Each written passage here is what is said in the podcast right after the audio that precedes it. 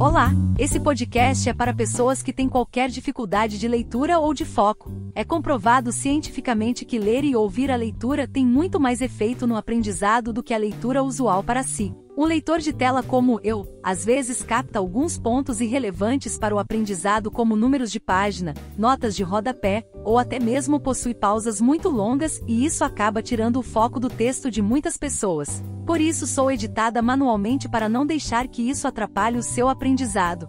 Caso você não tenha visão limitada, recomendo que você use um aplicativo ou programa para abrir seu PDF e grifar com o marca-texto as partes que achar importante. O artigo e as referências desse podcast podem ser baixados gratuitamente pelo site dobrada.com.br/ttsc01 e não tem fins lucrativos. Vamos para a leitura.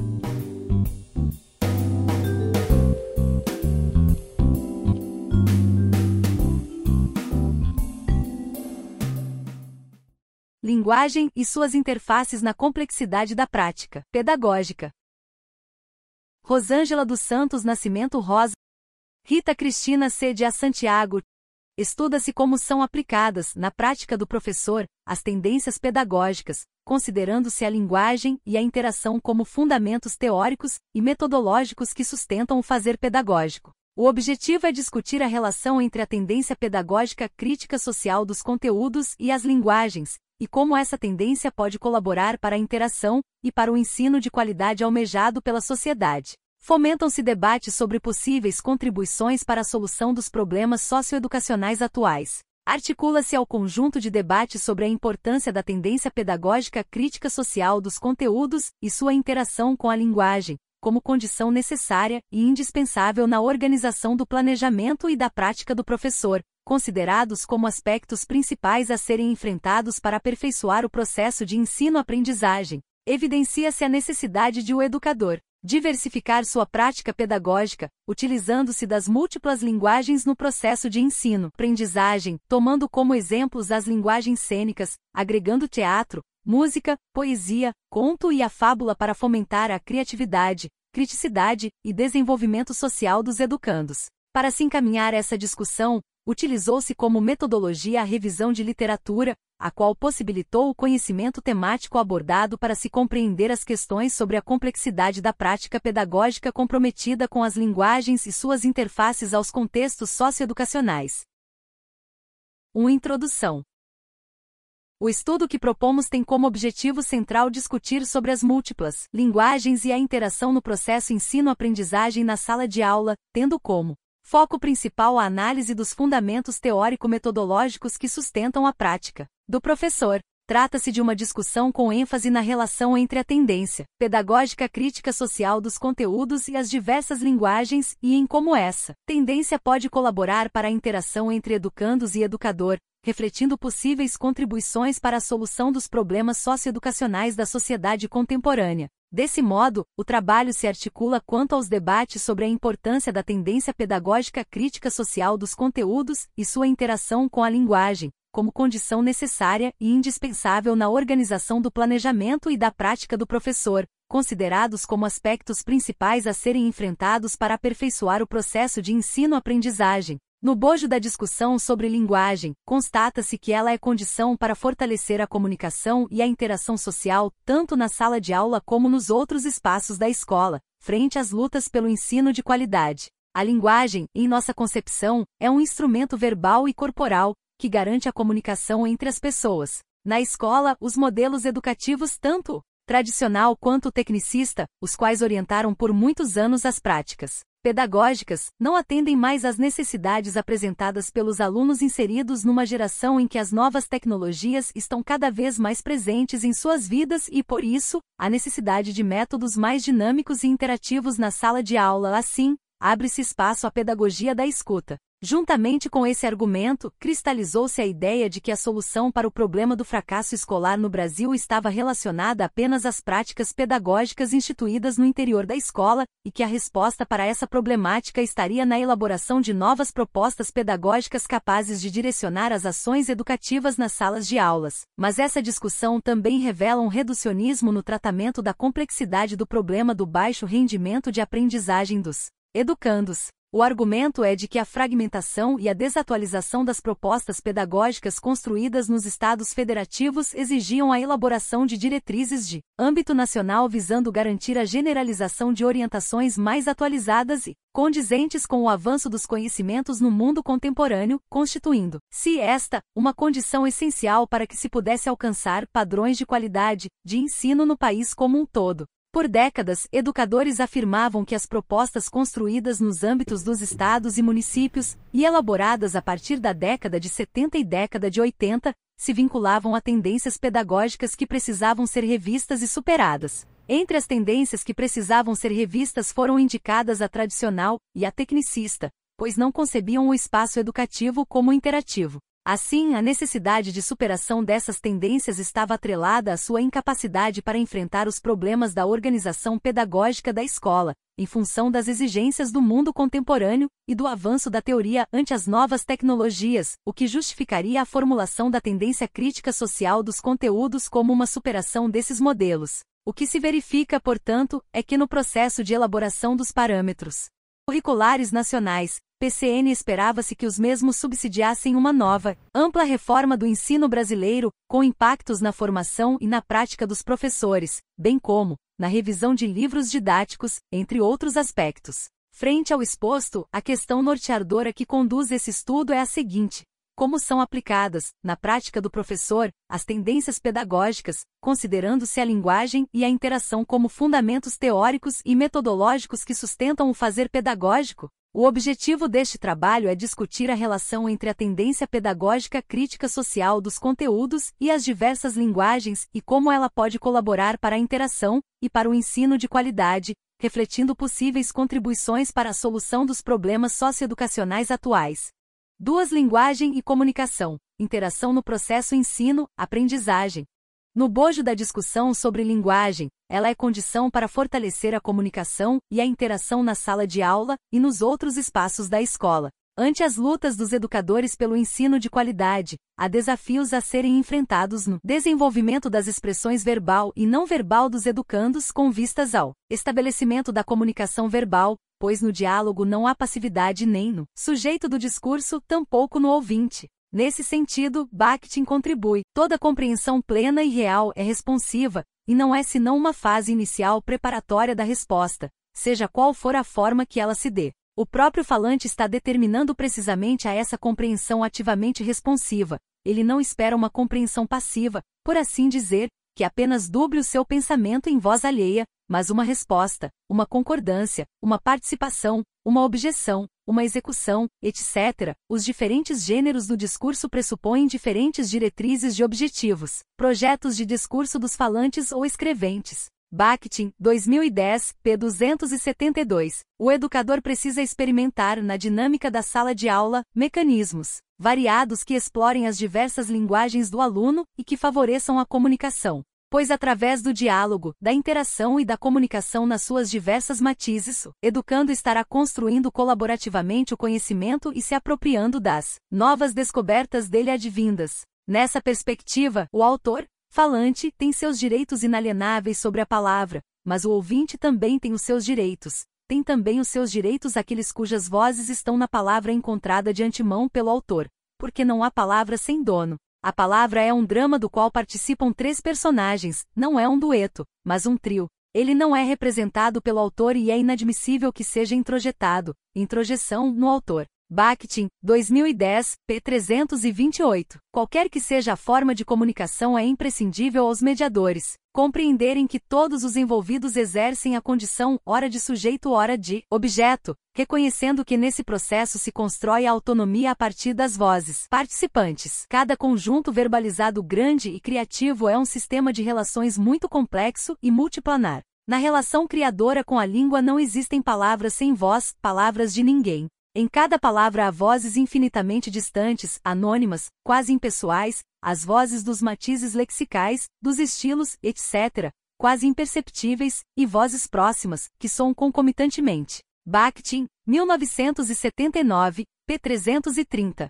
Nesse sentido, cabe aos sujeitos envolvidos na escola, particularmente o educador, compreender e buscar uma pedagogia que colabore para o exercício das diversas linguagens na sala de aula, oportunizando, assim, o exercício democrático do conhecimento construído a partir das múltiplas vozes que se encontram na sala de aula. 3. Linguagem e aprendizagem, uma aproximação. Ao discorrer sobre a linguagem, Vygotsky, 1998b, considera que ela origina-se em primeiro lugar como meio de comunicação entre a criança e as pessoas que a rodeiam. Só depois, convertido em linguagem interna, transforma-se em função mental interna que fornece os meios fundamentais ao pensamento da criança. P. 114. Assim sendo, é fundamental que o educador tenha discernimento da sua função mediadora, auxiliando o educando no desenvolvimento da linguagem e da aprendizagem, e para isso, é necessário o uso das diversas linguagens. Portanto, cabe, também, ao professor diversificar sua prática pedagógica utilizando as múltiplas linguagens no processo de ensino-aprendizagem,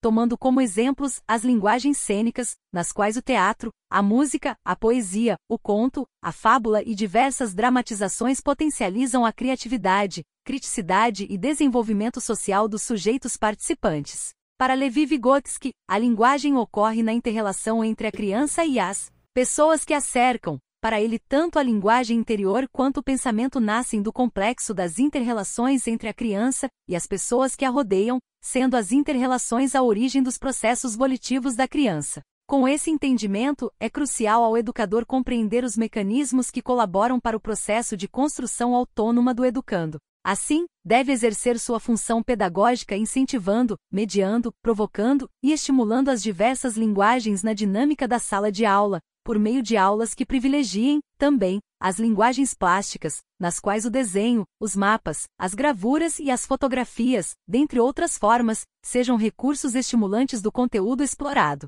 Como educadores, precisamos priorizar a dimensão subjetiva da aquisição dos conhecimentos, primando por planejamentos pautados numa abordagem interdisciplinar, conferindo atenção às dimensões social e histórica do processo educativo, o que permitiria a construção de posturas críticas que poderiam favorecer a compreensão de sujeito autônomo, comprometido com sua própria aprendizagem. Mas, para isso, é necessário que o educador, na sua atuação, utilize as múltiplas linguagens, 4. As múltiplas linguagens e a pedagogia crítico-social dos conteúdos.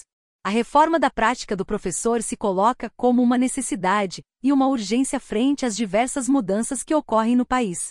Teoricamente, a reforma do ensino formulado no âmbito das tendências pedagógicas é uma referência importante na medida em que a prática do educador era vista como instrumento de reprodução da dominação de classes, o que se dava mediante a seleção da aula expositiva reconhecida socialmente pelos grupos de poder. Ao superar o enfoque tradicional, afirma-se a possibilidade da prática pedagógica do professor poder contemplar aspectos voltados para os interesses dos grupos excluídos, visando garantir seus direitos sociais e o exercício da cidadania. Nesse sentido, os conteúdos dados na escola devem refletir o social, pois todo agir dentro dela deverá ser um agir no rumo à transformação da própria sociedade. Para Libânio, a difusão de conteúdos é a tarefa primordial. Não conteúdos abstratos, mas vivos, concretos e, portanto, indissociáveis das realidades sociais. A valorização da escola como instrumento de apropriação do saber é o melhor serviço que se presta aos interesses populares, já que a própria escola pode contribuir para eliminar a seletividade social e torná-la democrática. Se a escola é parte integrante do todo social, Agir dentro dela é também agir no rumo da transformação da sociedade. Se o que define uma pedagogia crítica é a consciência de seus condicionantes históricos sociais, a função da pedagogia dos conteúdos é dar um passo à frente no papel transformador da escola, mas a partir das condições existentes. 1994, p. 69. Assim, as reformas pedagógicas produzidas nesse contexto foram, de certo modo, marcadas pelo discurso que dava ênfase à necessidade de recuperar a relevância social dos conteúdos veiculados na escola, contrapondo-se às orientações tecnicistas que prevaleceram na década anterior. Nos anos 70, a questão do que ensinar tinha sido deixada em segundo plano, pelas orientações que insistiam nos aspectos operacionais do currículo, por outro lado, para as teorias críticas que se difundiram no país, a partir da segunda metade da década de 80, o conhecimento foi transformado em simples instrumento de dominação. Portanto, nos anos 80, tratava-se de recuperar a importância do saber veiculado pela escola como instrumento de exercício da cidadania e como elemento capaz de contribuir para a transformação das relações sociais vigentes. A esse respeito, sobre o contexto dos anos 70 e 80, Libânio, 1994, explica. Assim, a condição para que a escola sirva aos interesses populares é garantir a todos um bom ensino, isto é,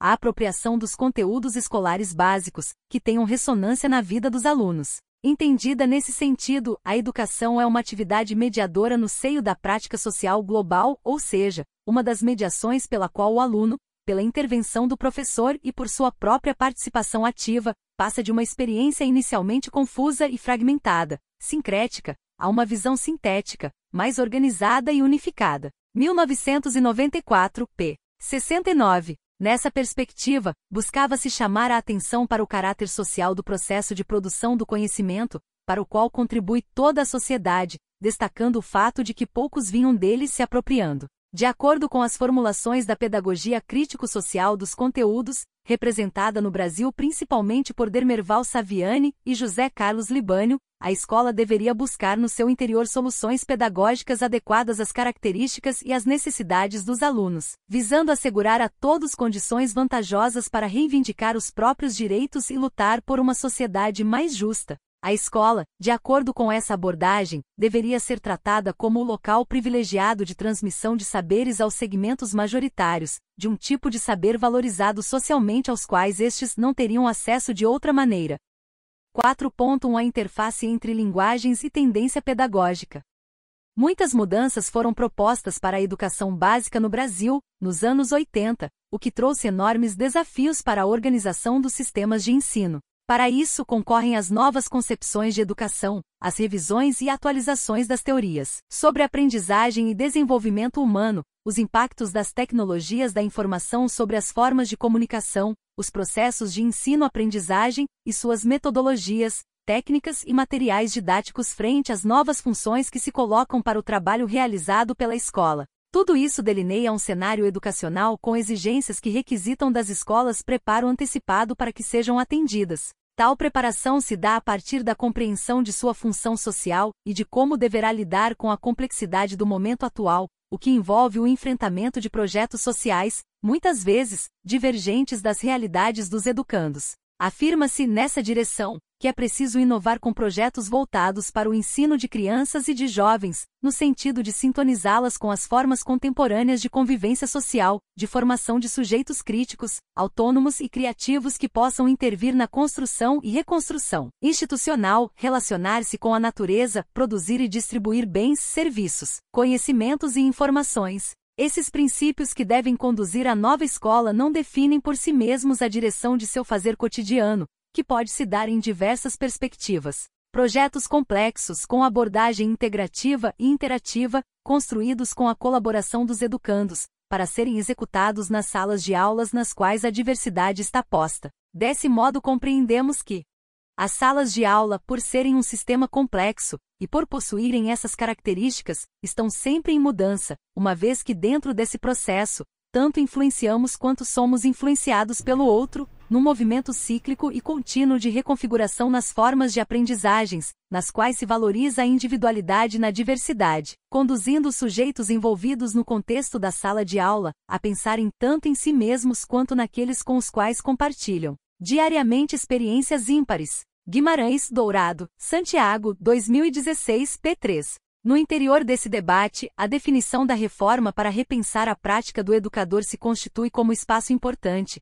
especialmente porque a formação dele apresenta uma vinculação, não direta, porém evidente, com os problemas da aprendizagem de forma mecânica. O que podemos perceber, a partir da discussão sobre a pedagogia crítica social, é que ao mesmo tempo em que se vislumbra a possibilidade da promoção de um amplo debate para o campo de estudo da educação e para o desenvolvimento das práticas pedagógicas, vislumbra-se, também, o risco da incorporação de determinados termos sem que o seu significado e suas implicações, possibilidades e limites para o trabalho pedagógico sejam devidamente tratados, constituindo-se apenas em mais um modismo. Significa dizer que precisamos ir além, e, sobretudo, termos a perspectiva cultural para os valores relevantes na formação da cidadania brasileira, pois, como afirma Libânio, 1994, P70, a atuação da escola consiste na preparação do aluno para o mundo adulto e suas contradições, fornecendo-lhe um instrumental, por meio da aquisição de conteúdos e da socialização, para uma participação organizada e ativa na democratização da sociedade. Considerações finais. Ensinar com êxito não depende apenas do domínio de teorias pedagógicas sobre o processo de ensino-aprendizagem, uma vez que as práticas pedagógicas podem ser conduzidas apenas pela prescrição de regras decorrentes de uma teoria, e que nem todas as práticas são regularizáveis. Nesse sentido, é preciso considerar a complexidade que permeia as relações entre teoria e prática. Do contrário, corremos o risco de utilizar uma determinada teoria para prescrever regras que acabarão se constituindo em mais um modismo no campo da educação que, por si mesmas, não conseguirão resolver os problemas do fracasso escolar e dos processos de ensino e aprendizagem em sala de aula. Frente ao exposto, entendemos que este estudo contribuiu para fomentar discussões sobre as linguagens e suas interfaces na complexidade da prática pedagógica, na medida em que procura fazer a necessária articulação entre o conhecimento produzido no campo educacional das tendências pedagógicas e sua prática, a partir das múltiplas linguagens, entendendo que essas interfaces representam um esforço para sistematizar aspectos importantes do processo ensino-aprendizagem, visando contribuir com as mudanças necessárias no processo pedagógico, sem, contudo, perder de vista a preocupação com uma perspectiva crítica sobre os processos de escolarização em busca de uma prática criativa e com capacidade de cooperar, de dialogar com os contextos socioeducacionais dos educandos e de comunicar a diversidade deles advindas em formas múltiplas da linguagem humana. Vimos que, na prática docente, as tendências pedagógicas são importantes e agregam valor, no entanto, é necessário considerar as múltiplas formas da linguagem, bem como a interação, pois estas são fundamentos teóricos e metodológicos que norteiam o fazer pedagógico. Portanto, cabe ao docente diversificar sua prática pedagógica utilizando-se dessas possibilidades no processo de ensino-aprendizagem, para potencializar a criatividade, a criticidade e o desenvolvimento social necessários aos educandos.